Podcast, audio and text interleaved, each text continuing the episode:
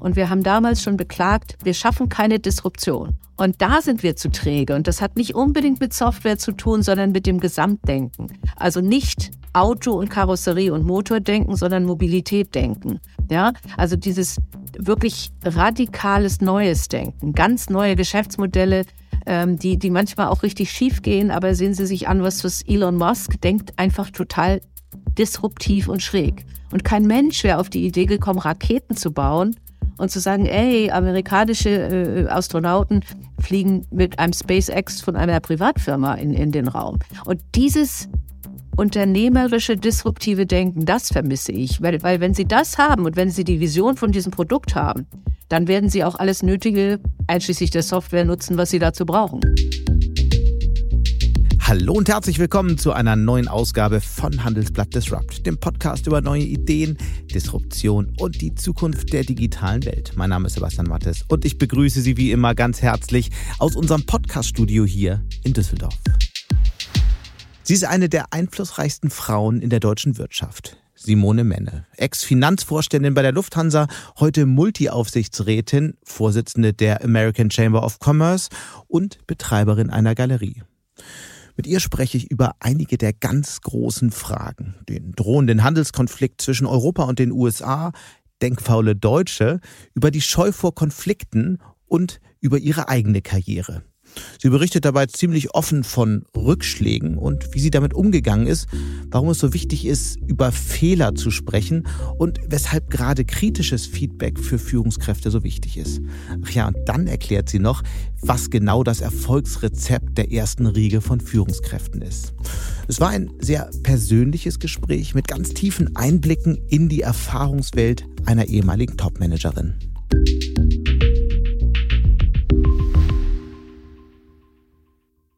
Und damit jetzt zu meinem Gespräch mit Simone Menne, die ich heute in Kiel erreiche. Hallo, Frau Menne. Einen schönen guten Tag. Sie waren ja viele Jahre in Top-Positionen in der deutschen Wirtschaft, unter anderem als CFO der Lufthansa und sind später dann zu Böhringer Ingelheim gewechselt. Und Sie sind heute Aufsichtsrätin in ganz vielen Konzernen, die auch international tätig sind und darüber hinaus Präsidentin der American Chamber of Commerce in Deutschland. Und äh, das ist, finde ich, ganz besonders interessant, denn dadurch kennen Sie ja auch die deutsch-amerikanischen, die europäisch-amerikanischen Beziehungen ziemlich gut, die ja dieser Tage gerade intensiv diskutiert werden. Bevor wir also zu Ihnen persönlich kommen, würde ich gern damit beginnen. Sie sind selbst sehr oft in Washington. Wie steht es denn gerade um die Beziehungen zwischen Europa und den USA? Also insbesondere seit dem Angriffskrieg äh, von Russland gegen die Ukraine haben sich die Beziehungen eigentlich nochmal verbessert. Mhm. Ähm, auch ähm, wenn man jetzt viel über das Thema Handelskrieg äh, liest im Zusammenhang mit dem Inflation Reduction Act, finde ich, wir haben eine sehr gute Atmosphäre, eine gute Partnerschaft und immer Gesprächsbereitschaft, Kommunikation und Lösungsorientierung auf beiden Seiten. Also das finde ich sehr positiv den Inflation Reduction Act haben Sie ja schon angesprochen, das ist das milliardenschwere äh, Subventionsprogramm äh, der US-Regierung, mit den, mit der ja letztlich ein äh, durchaus starker Umbau der amerikanischen Industrie geplant ist, mit Hinblick auf grüne Technologien, nachhaltige Technologien und so weiter. Und ähm, Europa diskutiert nun, sollen wir da in irgendeiner Form darauf antworten? Ganz besonders kritisch ist der, äh, der, der Fakt, dass die Amerikaner von ähm, ausländischen Unternehmen fordern, dass die äh, Produkte, die dann in den USA verkauft werden, in den USA produziert wurden und äh, deswegen die Diskussion über einen äh, ja, gefürchteten Handelskrieg. Die Frage jetzt, wie sollte denn Europa darauf reagieren? Weil ganz so freundlich sind die Beziehungen ja dann auch wieder nicht in den letzten Wochen und Monaten gewesen, oder? Ja, ich, ich finde, es wird äh, an einigen Stellen auch ein bisschen dramatisiert. Mhm. Ähm, man muss äh, ziemlich genau in die Details gucken. Die Dimension des Inflation Reduction Acts, wenn Sie ihn über die Zeitspanne legen, ist nicht größer als das, was die EU hat, zur Verfügung hat. Allerdings hat die EU es dann in verschiedenen Töpfen. Und insgesamt ähm, bezieht sich diesen, diese Ausnahmeregelung auf äh, äh Made in America äh, auf bestimmte Produkte. Mhm. Das ist nicht schön für Deutschland, weil es äh, unter anderem Automobile sind. Die müssen in den äh, USA zusammengebaut werden. Es geht auch um Batterien. Und ähm, es geht noch um bestimmte Wasserstoffproduktion. Nun arbeitet aber seit eigentlich äh, dieser Inflation Reduction Act im August ähm, freigegeben wurde, auch eine Taskforce daran, äh, zu sagen, diese Handelshemmnisse gegenüber Europa, die müssen besänftigt werden, sage ich jetzt mal vorsichtig, sie werden nicht beseitigt werden. Äh, und man hat beispielsweise bei den Automobilen schon über ein Thema Leasing-Fahrzeuge mhm. entfallen, äh, da eine Lösung gefunden für einen Teil der Autos. Äh, man hat äh, sogenannte Waiver. Das also wäre sozusagen die Hintertür für die europäische Autoindustrie, genau, dass weiterhin genau. Leasingfahrzeuge genau. exportiert werden können. Genau. Genau. Und, äh, und auch bei Rohstoffen oder bei äh, bei anderen Local Content, also in Amerika hergestellten Rohstoffen oder Sachen, äh, wird auch gesagt, es gibt Ausnahmemöglichkeiten. Äh, und ähm, Herr Habeck und ähm, der französische Wirtschaftsminister waren ja gerade in den USA, um dort auch äh, zu sagen, wir wollen einen Subventionskrieg vermeiden. Das heißt, Handelskrieg sehen Sie nicht. Um Gottes Willen, nein. Und das äh, kann, mhm. kann man auch nie empfehlen. Die Amerikaner haben ja eine ganz andere Position. Die Amerikaner sagen, ja, ihr liebe Europäer, was wollt ihr eigentlich von uns? Seit Jahren fordert ihr von uns, wir sollen uns um Klimaschutz kümmern. Jetzt tun wir es endlich und jetzt auch wieder nicht recht. Jetzt beschwert ihr euch auch. Ja, deswegen äh, finde ich eben auch äh, äh es ein bisschen aufgebläht. Äh, äh, denn wie gesagt, die Europa hat schon vorher angefangen und äh, die Wahrnehmung hier war immer, in den USA passiert nichts, was auch nicht stimmt. Aber äh, das Zweite ist, europäische Regelungen sind auch häufig genug exklusiv. Das heißt, äh, da dürfen die Amerikaner nicht mitspielen. Mhm. Und äh, also da hilft es immer, in die Details zu gucken und miteinander zu reden. Ich denke, was ganz wichtig ist, dass jetzt aber auch in Europa ähm, nicht noch, ich sage noch nicht beschlossen, aber angeschoben wurde, ist schneller an Förderungen kommen und Bürokratieabbau. Ich denke, das ist wirklich ein Unterschied zu USA. Da wird ein bisschen pragmatischer äh, damit umgegangen und das geht viel schneller. Ja, in Europa dauert es mitunter Jahre. Viel den, zu lang. In den USA äh, dagegen, und das hört man ja jetzt schon immer mal wieder, werden gezielt aber auch deutsche Unternehmen angesprochen. Wollt ihr nicht äh, zu uns kommen? Da sind dann US-Senatoren unterwegs und gehen auf äh, europäische Industriekonzerne zu, um sie anzuwerben, äh, sozusagen. Das heißt, vielleicht sieht man noch nicht diese Bewegung in die Richtung, aber die Diskussion wird ja wohl in den Vorstandsetagen sehr wohl geführt, oder? Naja, das tun wir in Deutschland ja auch, ne? Ich meine also, auch in also Deutschland, also dass von Deutschland in die USA äh, verlagert wurde. Ja, umgedreht. Also wir als Deutsche mhm. sprechen ja auch durchaus amerikanische Firmen an oder andere Firmen und sagen, wie wäre es denn mit einem Standort hier? Äh, also das, äh, es, es ist Industriepolitik, es ist im Interesse äh, von Regierungen, Standorte attraktiv zu machen und deswegen gibt es dementsprechend Ambitionen. Wir haben in den letzten Jahren mehr Investitionen in äh, USA gesehen von Deutschland aus, aber durchaus, ich habe die Namen schon genannt, auch mhm. äh, Amerikaner, die hier in Deutschland investieren. Ähm, Momentan glaube ich schon, dass es eine gewisse Zurückhaltung gibt, hier in Deutschland zu investieren, aus verschiedenen Gründen. Zum Die Beispiel? Energie Energiekosten sind eins. Mhm. Ähm, wenn man jetzt eine große Investition macht in neue Technologien und äh, zum Beispiel nicht weiß, ob Biomasse aus Mais in drei Jahren auch noch anerkannt wird, dann investiere ich jetzt nicht mit etwas mit Biomasse. Mhm. Und, äh, und da müssen wir eine Rechtssicherheit schaffen äh, und, äh, und wie gesagt, eine, eine Schnelligkeit, ähm, die, die es wirklich erlaubt, in, in großes Geld in die Hand zu nehmen, um große Investitionen hier zu tätigen. Diese Schnelligkeit wird ja dann von Olaf Scholz immer gerne als die neue Deutschlandgeschwindigkeit bezeichnet und dann werden immer die LNG-Terminals angeführt. Allerdings, wenn man sich außerhalb der LNG-Terminals mal umschaut, ist die Geschwindigkeit dann doch noch nicht so rasend. Glauben Sie, dass das die Bundesregierung jetzt hinkriegt, die Prozesse zu beschleunigen? Das war es schon fast eine Antwort.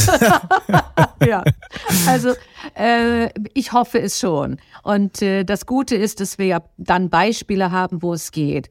Also ich denke, das Wichtige in der EU und auch in Deutschland ist, dass wir uns vielleicht konzentrieren müssen. Das haben wir ja bei den LNG-Terminals gesehen. Also wenn wir sagen, okay, wir wollen zum Beispiel Stahl, äh, grünen Stahl. Mhm. Wir wollen das Thema äh, Wasserstoff. Also mhm. lass uns fokussieren und an den Stellen, äh, beschleunigen wir die Prozesse. Dann muss man nicht über alle Administration, über jedes Amt äh, und über jedes Faxgerät nachdenken, sondern wirklich kann sehr konzentriert an bestimmten Themen arbeiten. Ich glaube, das ist zielführender, als so ein, so, ein, so ein waberndes Ziel, wir wollen schneller werden und wir wollen Bürokratieabbau mhm. zu reden, das, das ist zu, zu vage.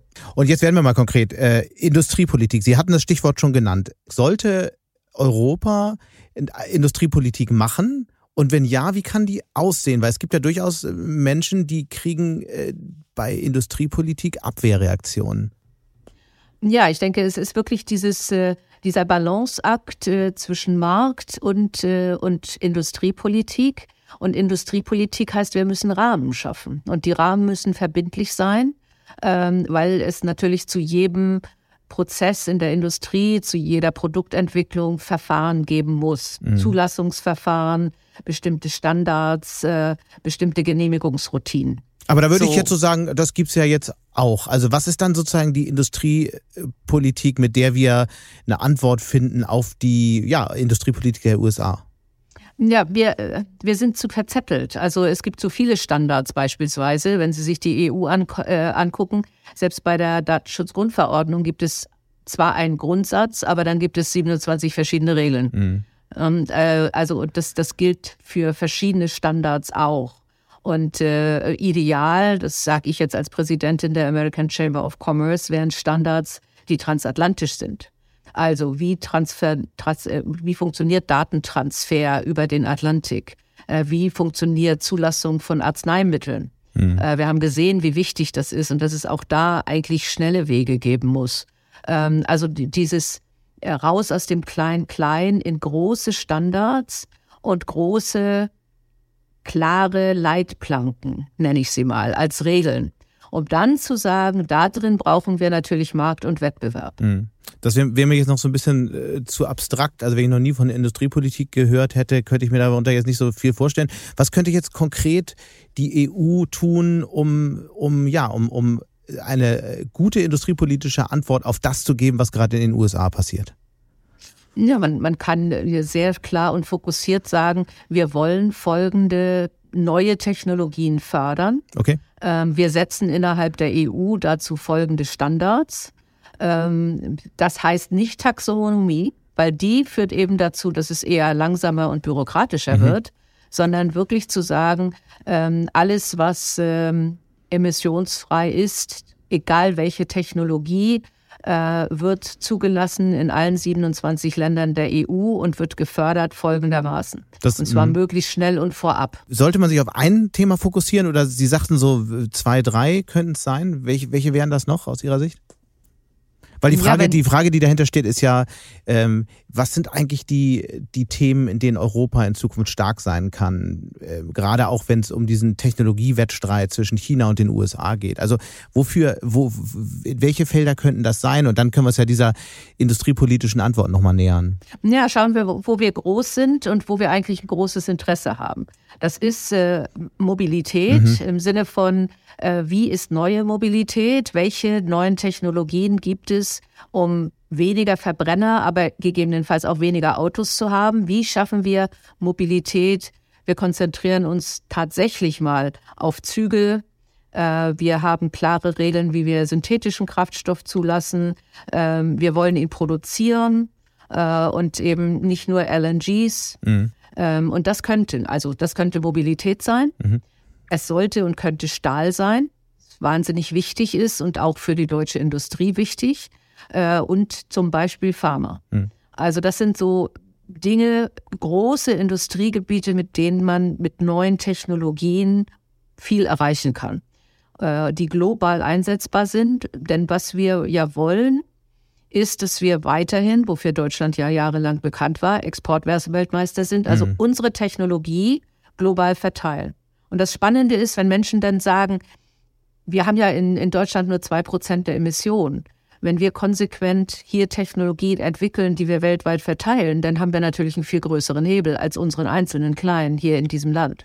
Ich fand Stahl jetzt interessant. Warum ausgerechnet Stahl? Man könnte ja auch sagen, naja gut, das ist halt äh, wahnsinnig energieintensiv. Das geht vielleicht in, in Regionen, wo Energie viel, viel billiger ist und ist eben gerade nichts für Europa, wo Energie ja immer noch verhältnismäßig kostspielig ist. Ja, das eine ist, wir haben die Technologie und das andere ist, wir machen es hier.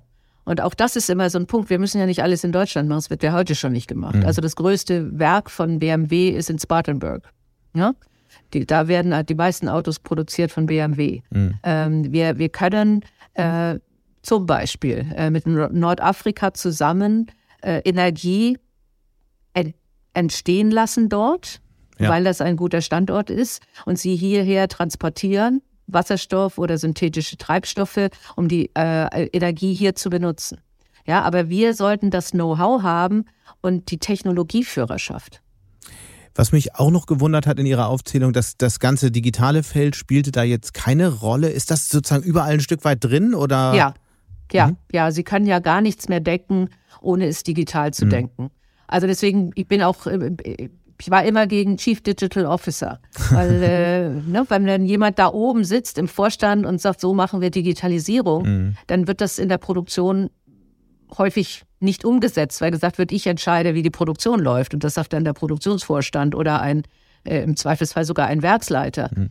Und äh, das Thema Digitalisierung muss überall mitgedacht werden. Auch das Thema künstliche Intelligenz. Das sind Möglichkeiten, das sind Enabler, so wie mhm. heutzutage PCs eine Selbstverständlichkeit sind. Das würde ich genauso sehen wie Sie.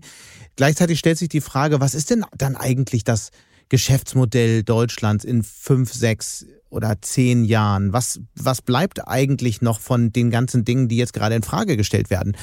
Was wäre da so Ihre Vision? Naja, schauen Sie sich Großunternehmen wie Siemens an, ja.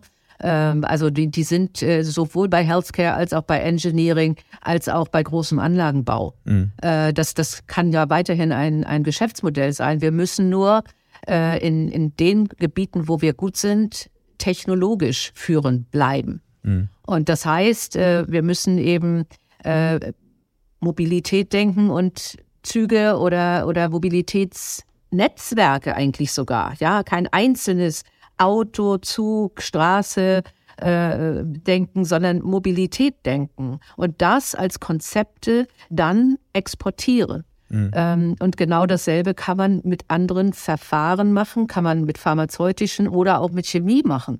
Ähm, da, das, da ändert sich nicht das Geschäftsmodell, es ändert sich eigentlich nur die, die, die Art, wie wir etwas produzieren und wie wir etwas herstellen und was wir herstellen. Mhm. Das, was ich sehe, ist, wir, uns ging es halt sehr, sehr lange ziemlich gut. Äh, und äh, das haben wir erreicht äh, mit Optimierung von Produktion, Effizienzen, Outsourcing und, und haben uns da immer effizienter gemacht, immer gute Gewinne gemacht, immer Produkte gut genug, dass wir viel exportiert haben. Mhm. Ähm, und jetzt brauchte man die Disruption. Und über Disruption haben wir schon gesprochen vor sechs Jahren. Da hat noch keiner an Corona oder an Kriege oder ich weiß nicht was gedacht. Und wir haben damals schon beklagt, wir sind, wir schaffen keine Disruption. Und, und da sind, da sind wir zu träge. Und das hat nicht unbedingt mit Software zu tun, sondern mit dem Gesamtdenken. Also nicht Auto und Karosserie und Motor denken, sondern Mobilität denken. Ja, also dieses wirklich radikales neues Denken, mhm. ganz neue Geschäftsmodelle, ähm, die, die manchmal auch richtig schief gehen, aber sehen Sie sich an, was, was Elon Musk denkt, einfach total disruptiv und schräg. Und kein Mensch wäre auf die Idee gekommen, Raketen zu bauen, und zu sagen, ey, amerikanische äh, Astronauten fliegen mit einem SpaceX von einer Privatfirma in, in den Raum. Und dieses unternehmerische, disruptive Denken, das vermisse ich. Weil, weil wenn Sie das haben und wenn Sie die Vision von diesem Produkt haben, dann werden Sie auch alles Nötige, einschließlich der Software, nutzen, was Sie dazu brauchen. Das ist ja in der Tat, wie Sie es gesagt haben, nun eine Diagnose, die nicht ganz neu ist. Die äh, Frage, die sich mir stellt, ist das eigentlich jetzt angekommen und ändert sich gerade was, gerade durch die, durch, durch die Disruption, Corona-Krise und Krieg in der Ukraine? Sehen Sie da einen Mentalitätswandel in der Wirtschaft? Die disruptiven Innovationen äh, werden wir wahrscheinlich nicht, meine Meinung, in den Großkonzernen sehen. Mhm. Ähm, weil das Problem ist äh, das sogenannte Innovators Dilemma. Ich war ja Finanzvorständin mhm. und äh, ich, ich nehme gerne das Beispiel, wenn zu mir ein junger Mensch gekommen wäre oder ein Start-up-Unternehmen und gesagt hätte, also wir haben das Patent für Beamen. Äh, das schaffen wir momentan nur mit Fliegen, also mit äh, Insekten. Aber wir sind sicher, in zehn Jahren äh, werden wir beamen und dann brauchen wir keine Flugzeuge mehr. Äh, dann kann ich als Finanzvorständin nicht das Geld der Investoren nehmen und sagen, ah ja, coole Idee, schauen wir mal, ob es klappt, aber ich investiere mal da rein. Oder auch nur, das ist auch ein wahres Beispiel, als ich bei Lufthansa war, die Idee, in die Herstellung von synthetischem Kraftstoff zu investieren. Da sagen Ihnen die Investoren, ich, invest, ich habe mein Geld in eine Airline gegeben und nicht in einen Kraftstoffproduzenten, vor allem wenn ich nicht weiß, wie hoch das Risiko ist, ob da jemals Kraftstoff rauskommt. Mehr Risikobereitschaft in den Großkonzernen würde auch helfen. Was, Sie sind ja nun Aufsichtsrätin. Was kann man denn von, von der Seite aus tun, um, um genau das zu fördern oder, oder auch sogar ähm, zu fordern?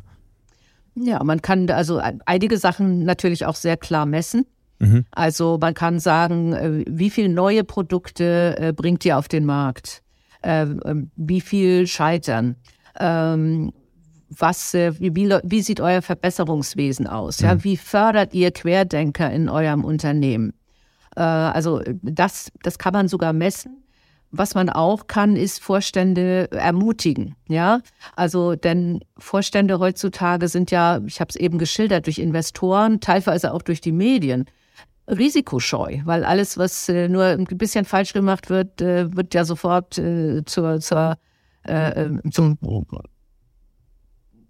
also er wird sofort Fingerpointing zum Vorstandsvorsitzenden. Sind Sie risikoscheuer als früher? Ich nee, ich nicht. Nee, nee, die Vorstände. Ja, das glaube ich. Ja. Warum genau? Ja, weil, weil der ganze Druck, es ist alles viel transparenter. Es wird jeden Tag besprochen, äh, wie jetzt gerade der, der Kurs aussieht, ähm, ob, äh, nehmen wir die Pharma, ob ein Medikament zugelassen wurde oder nicht. Mhm.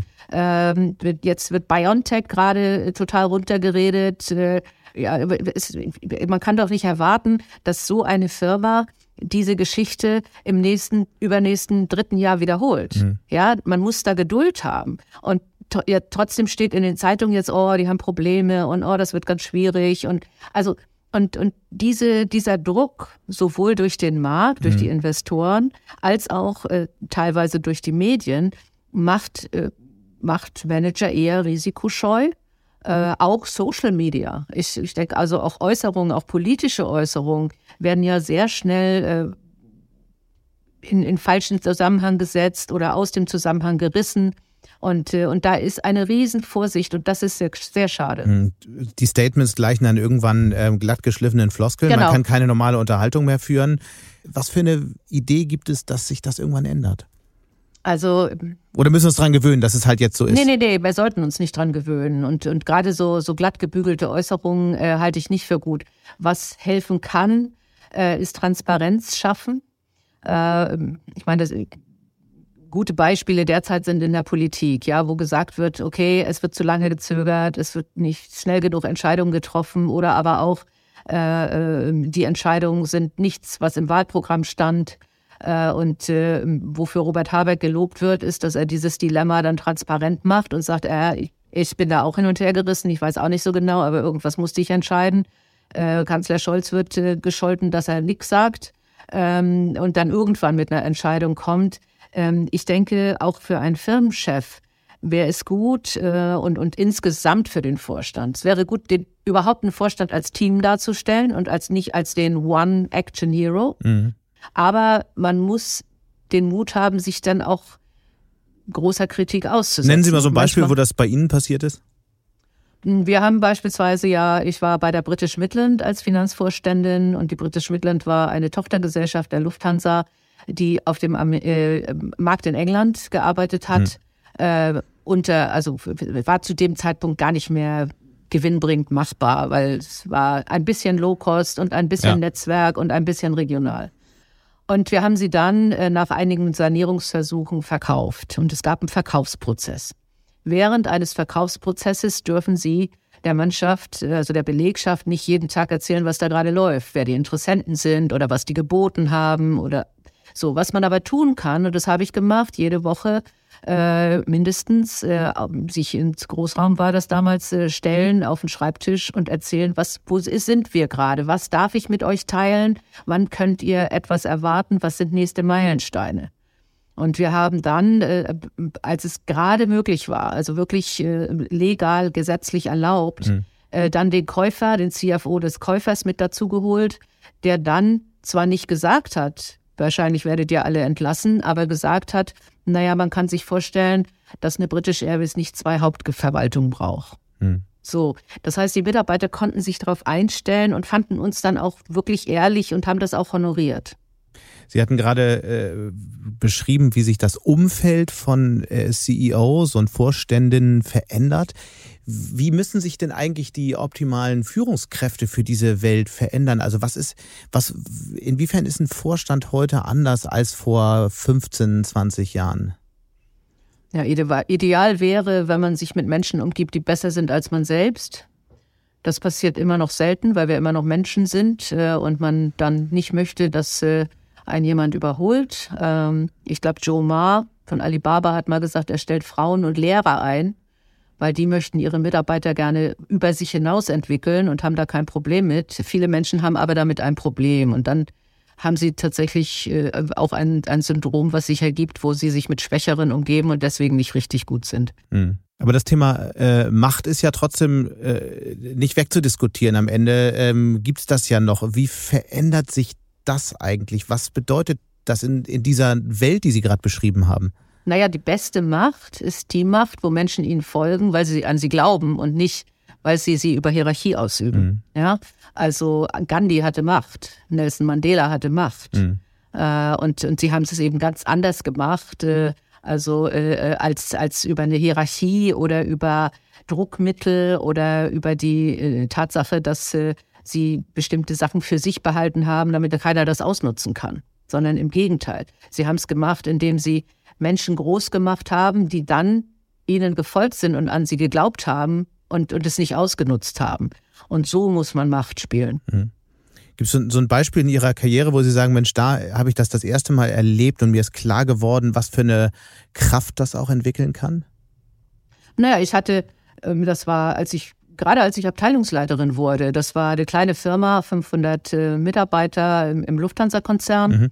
Und äh, ich war Anfang 30 und äh, hatte sechs Mitarbeiter, äh, Männer äh, unterschiedlichen Alters, äh, die alle oder von denen mindestens drei gesagt haben, den Job wollten wir eigentlich. Mhm. Also so ehrlich waren sie. Mhm. Einer hat gesagt, wenn ich meinem Vater erzähle, dass ich jetzt äh, eine Frau als Chefin habe, die auch noch jünger ist als ich, das ist ja ganz schrecklich. Äh, und ich habe und alle waren besser in ihrem Gebiet als ich. Mhm. Ja, ich war keine Bankerin, ich war keine Steuerfachfrau, ich war keine IT-Fachfrau. Das waren die Gebiete, für die ich zuständig war. Und diesen Männern zu sagen, ich kann aber eine Win-Win-Situation für uns alle herstellen, weil ich bin gut darin festzustellen, was will die Führungsebene, was können wir leisten? Ich bin auch gut der Führungsebene zu sagen, das können wir nicht leisten. Weil wenn ihr mir sagt, das kriegen wir nicht hin, mhm. dann bin ich die, die da das kommuniziert. Und wenn wir das gut spielen, dann ist es ein Win-Win. Und ich glaube, ich glaube, das haben sie mir abgenommen und es hat ganz gute Resultate gehabt. Wie kann man diese Fähigkeit entwickeln? Äh, man lernt immer auch aus Fehlern. Ich war äh, am Anfang meiner Karriere konfliktscheu. Äh, also ne, ich habe ungern, was wir häufig feststellen, Mitarbeitern gesagt, das gefällt mir nicht, das ist schlecht, ich bin unzufrieden. Äh, und das führt dann dazu, dass Mitarbeiter sich besser fühlen als der Chef. Und dann irgendwann knallt's und dann ist das große Missverständnis, dass gesagt wird, aber das haben sie mir nie gesagt. Und ich gesagt habe, ja, aber ich habe es doch zu verstehen gegeben, oder? Also durch die Blume reden ist nie gut.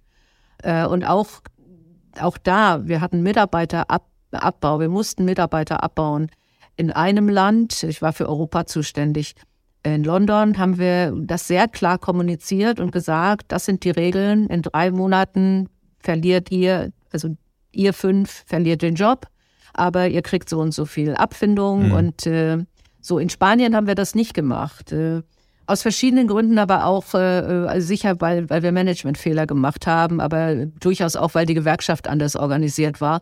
Äh, und die Mitarbeiter haben sich bis zum letzten Tag Hoffnung gemacht, dass es sie persönlich nicht trifft. Mhm. Und das hat natürlich viel mehr Stress verursacht auf allen Seiten. Das heißt, äh, aus solchen Fehlern zu lernen und dann zu sagen, sprich Konflikte lieber gleich an. Äh, und das muss, das darf nicht persönlich sein, aber man muss sagen, was funktioniert nicht. Ähm, das, das ist eine wesentlich bessere Lösung. Glaube, und dadurch, hm. das habe ich gelernt. Wenn man Führungskräfte fragt, dann würden die wahrscheinlich alle als eine der ersten Fähigkeiten sagen, ja, äh, Konflikte offen ansprechen, das ist äh, wahnsinnig wichtig. Ich glaube, es, warum obwohl wir es doch alle wissen, äh, passiert es dann doch so oft nicht. Auch bis heute. Ich meine, wie oft auch in großen Konzernen Konflikte nicht angesprochen werden, weil es einfach auch in, in dem Moment unbequem ist. Also ja, weil wir, weil wir Menschen alle geliebt werden wollen, nicht? Also das ist in der Beziehung so.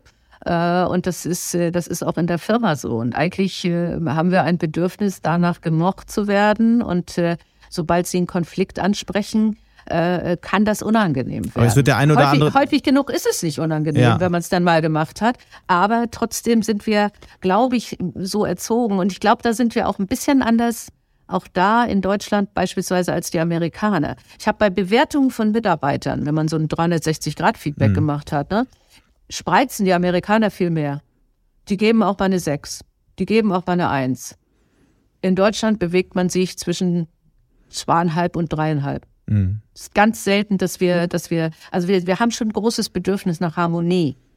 Da würde jetzt vielleicht der ein oder andere denken, ja, aber eben haben Sie ja gesagt, äh, gute Führung oder die Macht ist eigentlich, wenn Menschen einem folgen, ohne dass sie es müssten, weil es hierarchisch geboten ist. Äh, steht das nicht im Spannungsverhältnis auch dazu? Nö, nö. Also äh, wenn man wenn man gut Konflikte anspricht, äh, dann dann wissen das äh, Mitarbeiter auch zu schätzen. Also ich mhm. hatte auch Mitarbeiter, die sagen ja, nun erzähl mir bitte mal was Schlechtes, ja, weil nur daran kann ich wachsen. Äh, das heißt, wenn sie es als Förderung machen äh, und es gut machen, dann, dann entwickeln sie den Mitarbeiter weiter und da ist Vertrauen ist da, weil er hat keinen Schaden genommen durch das, was nicht gut lief, sondern er, er, er oder sie ist daran gewachsen. Mhm. Und, äh, und das äh, führt eigentlich dazu, dass, dass sie als Führungskraft noch mehr anerkannt werden. Was war eigentlich Ihr ursprünglicher Plan für die Karriere? War sowas wie ein Vorstandsposten in einem DAX-Konzern? War das, war das ein Ziel? War das, ist das überhaupt ein Ziel, das man sich setzen kann und sollte? Oder wie kam das bei Ihnen? Also ich habe ich hab ja gelernt nach dem Abi beim Steuerberater. Genau. Und, äh, und mein Plan war, ich mache eine Steuerberaterpraxis auf, habe fünf Kinder und habe die Praxis bei mir im Haus und habe einen Hund und alles wird schön. Es also kam so anders. Ziemlich, ziemlich anders. ziemlich anders. Äh, ich habe nie geplant, äh, DAX-Vorstand. Ich, äh, das hat sich immer sukzessive ergeben. Also ich habe immer vielleicht zwei Stufen vorausgedacht. Äh, ich war ja mal in Nigeria, kaufmännische Leiterin, und da war mein Traum immer nach New York. Mhm. Kaufmännische Leiterin in New York. Das war so der größte und tollste Standort überhaupt nur. Ähm, und äh, als ich dann äh, die Abteilungsleitung hatte, habe ich gedacht, nun ja, also Hauptabteilungsleitung wäre auch ganz gut. Äh, ich bin dann ja Geschäftsführerin geworden, hatte aber bin dann richtig auf die Nase gefallen und downgegradet worden. Und da muss man sich erstmal berappeln. Erzählen Sie mal, was ist da passiert? Äh, ich hatte, also wir haben die, die Abteilung, von der ich eben sprach, mit, wo ich die sechs Abteilungsleiter hatte, da habe ich dann ein Projekt übernommen, um die Firma zu verselbstständigen. Also es war eine Abteilung und mhm. wir, oder Hauptabteilung, wir haben eine GmbH draus gemacht. Äh, ich hatte das Projekt. Es ist auch alles ziemlich gut gegangen. Also äh, neues SAP-Buchhaltung eingeführt, neue Abteilung eingeführt, die GmbH-Verselbstständigung, juristisch, alles gut. Aber wir hatten auch ein IT-Projekt. Es war eine ziemlich große äh, Verarbeitung von Tickets, von großen Massendaten, mhm. vereinfacht gesagt. Und, äh, und wir wollten das selbst programmieren und wollten das auch richtig standardmäßig machen, haben aber alles falsch gemacht. Ich als Projektleiterin dann in dem Fall es hat viel länger gedauert und viel mehr gekostet. Äh, und da ähm, hat mich dann irgendwann da aus, ich war da schon Geschäftsführerin, das war schon was bei Lufthansa. Äh, und da hat mir dann der Aussichtsrat gesagt, nee, wir möchten da jemand anders hinsetzen. Und, aber wir bieten Ihnen Paris an. Also dann bin ich nach Paris gegangen. Aber da musste ich mich erst mal berappeln, habe dann aber gesagt, also das will ich auf jeden Fall denen beweisen, dass ich es kann hatte dann eine Hauptabteilung, habe an einen Vorstand berichtet, einer Tochtergesellschaft und habe gedacht, wenn man näher rankommt, sieht man, das kann ich ja vielleicht auch, ne? Und dann habe ich gesagt, also Vorstand einer Tochtergesellschaft, das wäre schon schön. Und dann, dann bin British ich Vorstand Midlands, British genau. Midland mhm. geworden mhm. und dann ging der Konzernvorstand weg und äh, Herr Weber hat an mich geglaubt. Was ich interessant finde, von 2012 bis 16 waren Sie dann ja im Konzernvorstand. Ähm, vier Jahre, ja, aber ist jetzt auch keine Ewigkeit. Warum dann doch die, die verhältnismäßig kurze Etappe? Ja, ich hatte, ich hatte ja sogar eine Vertragsverlängerung bekommen. Ne? Ich hatte drei Jahre den ersten Vertrag mhm. und dann hatte ich die Vertragsverlängerung. Äh, habe damals aber schon Herrn Meyerhuber gesagt, das war der Aufsichtsratsvorsitzende, ich weiß nicht, ob ich das die ganze Zeit durchziehe. Der Vertrag ging bis 2022. Mhm. Äh, nee. 2020. 20, äh, bis ja. ich 60, bis ich 60 wurde. Mhm. Also ich wäre bei Lufthansa pensioniert worden mit 60 als Finanzvorständin.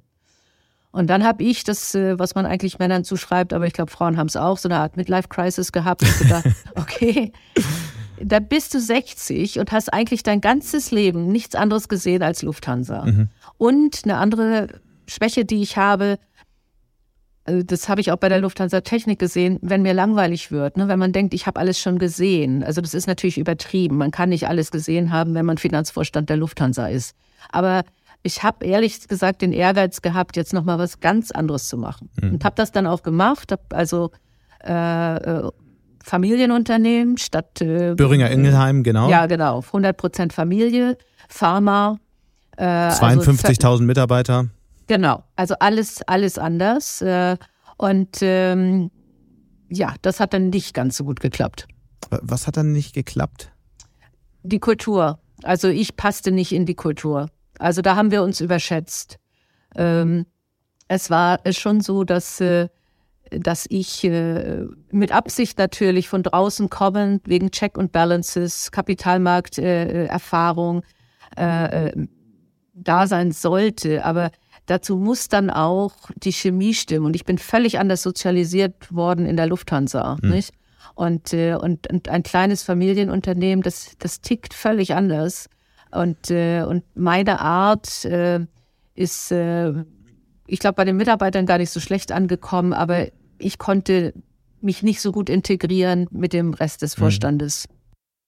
Das äh, Thema Frauen in der Wirtschaft war ja ein Thema, was Sie letztlich Ihr Leben lang begleitet hat. Erstens waren Sie, wie Sie es ja auch gerade beschrieben haben, oft dann die einzige Frau in den Teams. Sie waren die erste äh, Vorständin in einem DAX-Konzern überhaupt. Und Sie haben sich äh, auch engagiert, sehr stark engagiert für andere Frauen, für die Frauenquote. Mich würde mal ein Urteil interessieren, jetzt so nach äh, so vielen Jahren ähm, in verschiedenen Konzernen. Hat sich eigentlich wirklich signifikant äh, was äh, verändert seitdem? Es geht sehr, sehr langsam voran, nicht? Also ich habe selber halt äh, auch lange daran geglaubt, dass man keine Quote braucht und jeder erkennt, wie gut ich bin. Mhm. Äh, und habe dann schon festgestellt, dass es gläserne Decken gab. Äh, ich glaube, das ist weniger geworden. Ähm, und äh, es ist faktisch so, dass durch eine Quote ähm, Unternehmen gezwungen werden, auch Frauen mit auf Besetzungslisten zu nehmen und plötzlich feststellen, es gibt sie ja. Äh, und wir, und damit nehme ich Männer und Frauen zusammen, äh, wir sind so sozialisiert, dass wir nicht unbedingt an, Frau, äh, an Frauen denken, wenn wir Top-Management denken. Weil korreliert ist so das Thema äh, Ziel, zielorientiert, ehrgeizig, durchsetzungsfähig, ist männlich konnotiert. Da aber denken wir an kenne ich eine ganze Menge Frauen, auf die das auch so trifft. Ich auch, ich auch. Aber, aber instinktiv ist mhm. unsere Reaktion häufig eine andere. Und bei Frauen hört man häufiger, oh, die ist noch nicht so weit. Und das ist einfach nur so dieses Gefühl, ne, weil, weil, weil Frauen doch anders reden, körpersprachlich auftreten und so weiter. Mhm. Und, äh, und von daher dieser Zwang, sich dann auch Frauen anzusehen und dann eben festzustellen, wie Sie gerade sagen, ey Mann, die ist ganz schön tough. Äh, warum nehmen wir nicht die? Äh, ich glaube, das hat geholfen. Es sind ja jetzt auch schon wesentlich mehr Frauen. Und ähm, und wenn man mit Personalberatern heute spricht, dann werden es bald noch viel mehr sein. Also ich meine, das wissen Sie viel besser als ich, aber in bestimmten Positionen, äh, Auslandserfahrung, ein bisschen IT-Erfahrung, äh, Frau, keine Chance. Ja, das ist, das ist wirklich der Witz, äh, weil ja, in der Wahrnehmung ist das so, in der Wahrnehmung von Männern in Konzernen ist auch, oh, jetzt werden nur noch Frauen be nee, nee, nee, nee, ich, mein, nee, nee, ich meinte nur, dass äh, Headhunter berichten darüber, dass diese Schwierigkeiten dann zu finden. Ja, ja, ja. Aber, aber, aber wenn Sie sich Besetzung, Realbesetzung ja. angucken, dann sind es häufiger Männer als Frauen, obwohl alle Headhunter sagen, wir suchen nur noch Frauen. Ist das so? Ja, ja, natürlich. Also ich hatte, ich hatte junge Männer äh, vor mir sitzen, die wirklich auch im Konzern dann gesagt haben, es werden ja nur noch Frauen besucht. Ich habe hier gar keine Chance mehr mit 45. Und dann haben wir einfach an der Sache gearbeitet und ich habe gesagt, jetzt gehen wir mal die letzten Führungsbesetzungen des letzten halben Jahres durch. Und dann sind es mehr Männer als Frauen. Also es ist selten so, dass mehr Frauen besetzt werden. In manchen Unternehmen passiert das, aber in sehr wenigen. Und wir brauchen ja auch alle. Also es ist ja nicht so, dass das Frauen, die besetzt werden, Männer verdrängen. Im Gegenteil, wir brauchen momentan wirklich alles, was wir haben hier in Deutschland.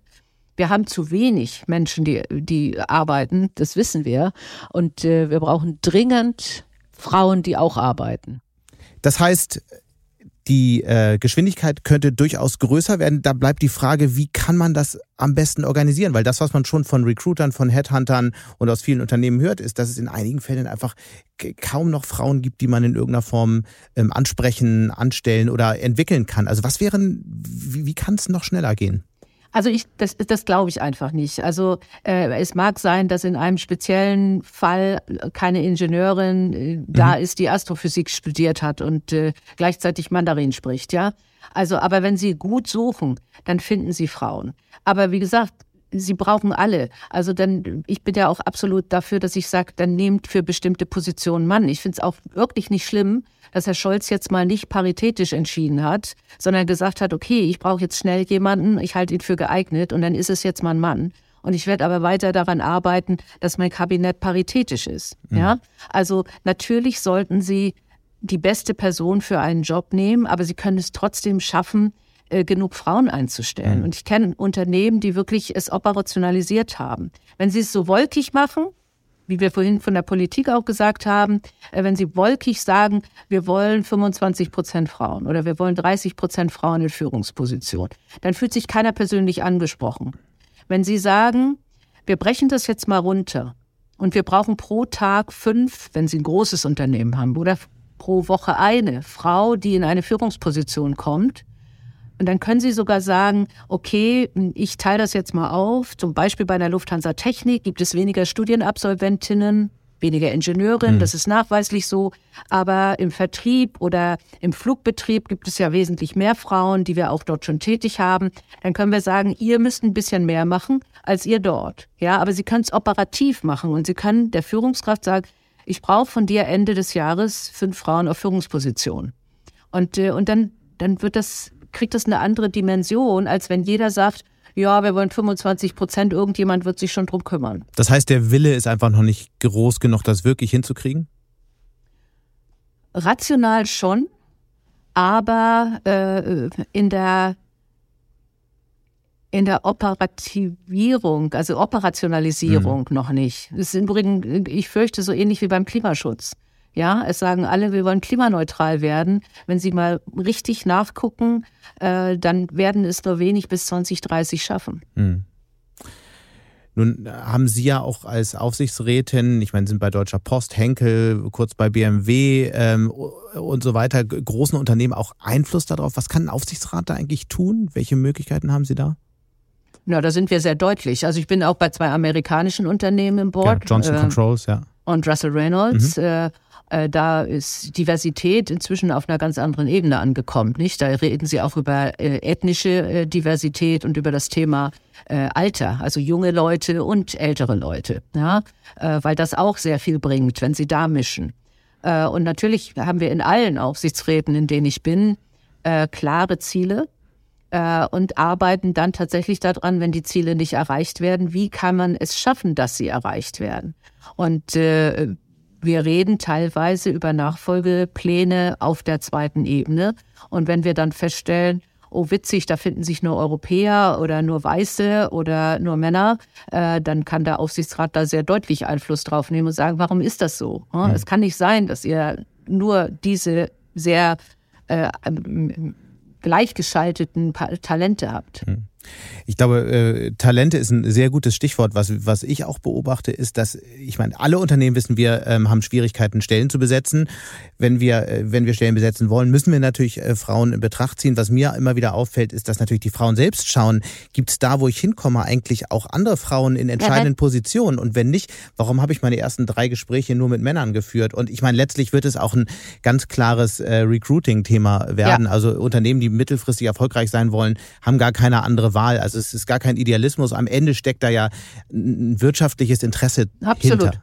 Ne? So soll es ja auch sein. Ich meine, keine Frau will befördert werden, weil man Mitleid mit dir hat, dass sie Frau ist. Ne? Ja. Also es ist, ist genau das. Also sowohl junge Menschen als auch Frauen äh, gucken sich inzwischen sehr genau an, wie ist die Firma eigentlich aufgestellt? Ist die divers? Äh, und äh, Frauen folgen Frauen, das mhm. stimmt. Wenn Frau, mehr Frauen in der Führung sind, gehen die Frauen da auch eher hin. Das ist nachweislich so. Und deswegen wird sich die Kultur halt auch in Deutschland verändern. Es gibt ja noch ja. so ein anderes Thema, äh, was die Kultur angeht. Ähm, wir, wir sagen es ja oft in Deutschland, wir haben ein Thema mit der Fehlerkultur. Sie haben es vorhin, als wir über digitale Themen gesprochen hatten, schon kurz anklingen lassen. Mich würde mal interessieren, was, was ist denn so einer der großen oder wir können auch über zwei, drei größere Fehler sprechen, die Sie gemacht haben, über die Sie gerne auch mit, ähm, mit Mentees mitunter sprechen, um ihnen Ratschläge zu geben, diese Fehler nicht auch zu tun? An was würden Sie da denken? Naja, das, das eine ist das äh, IT-Projekt, von dem ich eben schon sprach, ne? also äh, wo ich wirklich ein bisschen naiv an das ganze Projekt gegangen bin und, äh, und äh, auch nicht nicht klar genug war. Äh, und, und ähnlich habe ich auch schon angesprochen, ist das Thema Konflikte. Viel klarer werden, viel klarer werden, äh, was, was äh, passieren kann. Auch klarer werden, wenn man feststellt, oh, wir haben da was entschieden und das war keine gute Idee, wir müssen das zurückdrehen. Mhm. Auf jeden Fall Menschen, die Fehler gemacht haben, eher belohnen. Ja, also wenn jemand zu Ihnen kommt und sagt, oh, da ist was schiefgelaufen, sich bedanken. Also ähm, ich hatte mal einen jungen Mann, der, der hat mir eine Vorstandsvorlage schon abgegeben und äh, lag also schon bei dem Vorstand. Da war ich äh, Hauptabteilungsleiterin und äh, kam ein junger Mann von, zu mir äh, aus der Finanzierungsabteilung und hat gesagt, es ist, ist ganz fürchterlich, aber in meiner Excel-Datei war ein Fehler und die Zahlen stimmen nicht. Und, äh, und er war natürlich am Boden zerstört. Äh, und letztendlich äh, konnten wir die Vorlage, wir konnten es noch austauschen, man konnte das auch erklären. Äh, und ich habe gesagt, es ist ja noch nicht, nichts angebrannt. Mhm. Äh, aber der, der hat natürlich, äh, zum einen fand das gut, dass er jetzt nicht angeschrien wird und irgendjemand hier gerade mit rotem Kopf kollabiert. Äh, und zum anderen, ähm, glaube ich, hat er im Nachhinein jede Excel-Liste wahrscheinlich mehrfach, vielleicht auch noch von Kollegen kontrollieren lassen. Eine andere Frage, ähm, die, die, die sich dem anschließt, ist, ich meine, Sie, Sie haben Ihr Leben lang ähm, sehr, sehr anspruchsvolle Jobs gehabt und sind extrem viel gereist. Sie haben es gesagt, Afrika, Sie waren viel in den USA, in Asien und so. Ähm, wie schafft man da eigentlich Ausgleich? Weil das, wir haben uns ja schon ein bisschen darüber unterhalten, wie sich die Jobs, die Management-Jobs verändert haben über die letzten Jahrzehnte und sie werden ja nicht nur transparenter und überprüfbarer, sondern auch, auch äh, die Arbeit ist viel verdichteter. Wie kriegt man das in so einer Welt hin, am Ende ja einen Ausgleich zu finden und irgendwie dann doch den Kopf über Wasser zu halten die ganze Zeit? Ja, also ich habe einmal gesagt, äh, da war ich noch Vorständin äh, das hat Picasso kein Mensch gefragt, ja. Also weil Malen halt sein Lebensinhalt war. Äh, und äh, also mir hat die Arbeit immer super viel Spaß gemacht. Es ist natürlich fürchterlich, ähm, wenn sie zur Arbeit gehen, egal auf welcher Ebene, und denken, oh, ich, ich, ich habe Bauchschmerzen. Ja, ich, ich werde das heute nicht überstehen. Oder schon wieder eine bestimmte Sitzung oder ein bestimmtes Thema, ähm, wo sie, wo sie sich nicht wohlfühlen. Das ist das eine. Also ich, ich hatte gar nicht so viel also ich habe es nicht so als Stress wahrgenommen, als, als negativen Stress, sondern eher als konstruktiven Stress. Äh, das andere ist, ähm, bis ich Konzernvorständin wurde, habe ich tatsächlich noch einiges gemacht äh, an sehr lange Spaziergänge in England. Das war in den Midlands einfach mhm. genial und ganz toll. Mhm. Ja. Äh, ich habe immer auch gezeichnet.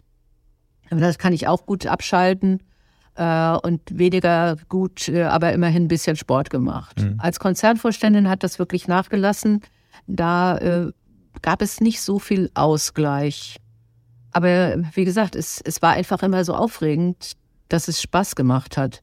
Und jetzt habe ich natürlich, eigentlich habe ich jetzt mehr Stress, weil ich viel allein machen muss und mhm. viele unterschiedliche mache, Sachen mache. Ähm, und äh, da mache ich viel Sport und, äh, und tatsächlich äh, Galerie. Was ist denn zur Galerie komme ich komme ich gleich noch in meiner ähm, Abschlussfrage, aber ähm, vielleicht noch ein letzter Gedanke dazu. Sie haben sehr viele Menschen auch äh, kennengelernt, die lange ähm, erfolgreich waren, ihr Leben lang erfolgreich waren. Was sind denn was, sind so was ist so der wichtigste die wichtigste Eigenschaft, ähm, lange auf so einem hohen Level bleiben zu können? Resilienz. Also ich glaube, es ist ja was dran, dass äh, viele Menschen auf dem Level natürlich zu einem Gutteil Narzissten sind, zu einem gewissen Teil Egozentriker und hoffentlich zu einem sehr geringen Teil Psychopathen. Aber es wird häufig Vorständen ja zugeschrieben. Und gleichzeitig ist mir aufgefallen, dass äh, jedenfalls die Menschen, die ich als Vorstände kennengelernt habe, ganz, ganz selten krank waren. Und ich, ich glaube, bei mir ist das definitiv der Fall. Wir sind mit einem gewissen dicken Fell und wenig, manchmal vielleicht zu wenig Sensibilität äh, äh und, äh, und, und ja, einer, einer guten Resilienz ausgestattet. Und äh, wenn Sie, wenn Sie das nicht haben, dann kommen Sie da gar nicht erst hin, mhm. weil Sie schon unter dem Stress so leiden. Ich hatte, hatte einen Mitarbeiter, äh, der war super gut ähm, der hat Qualitätsmanagement gemacht und war sehr, sehr genau. Qualitätsmanagement in der Fluggesellschaft. Sie können sich vorstellen, das ist, äh, ist auch, der, der hat Druck gehabt. Der hatte eine Mitarbeiterin und hatte trotzdem Burnout. Der war sehr jung und hatte einen Schlaganfall. Ähm, weil den einfach es so belastet hat, ja. Und, und ich glaube, Vorstand wird nur jemand, der ein echtiges Fell hat. Mhm. Wie sehr war denn Kunst dann immer Ausgleich? Sie hatten gesagt, Sie haben, haben viel gezeichnet. Kunst war ja eigentlich das Thema Ihres Lebens auch. Sie haben ja schon vor der Uni angefangen, haben überlegt, Kunst zu studieren und haben jetzt eine Galerie. Ja, äh, das ist tatsächlich aber opportunistisch gewesen und ich mache da ja keine Kunst, sondern ich helfe Künstlern, äh, Kunst zu machen mhm. und sich zu entwickeln oder überhaupt gezeigt zu werden. Nicht? Äh, äh aber das ist ein schöner Ausgleich, weil äh, Kunst natürlich etwas irgendwie Wertfreies ist, äh, etwas, was schön ist und, und Künstler auch Menschen sind, die, die anders ticken, die häufig sehr empfindsam sind. Mhm.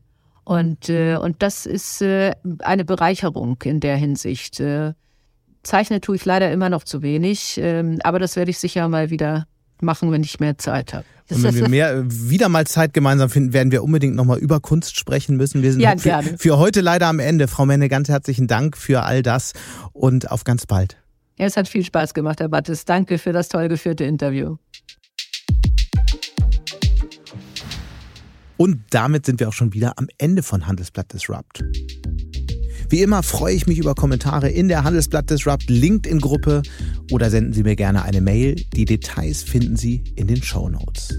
Danke an dieser Stelle auch für die Unterstützung von Lukas Tepler und Regina Körner und Migo Fecke von professionalpodcast.com, dem Dienstleister für Strategieberatung und Podcastproduktion.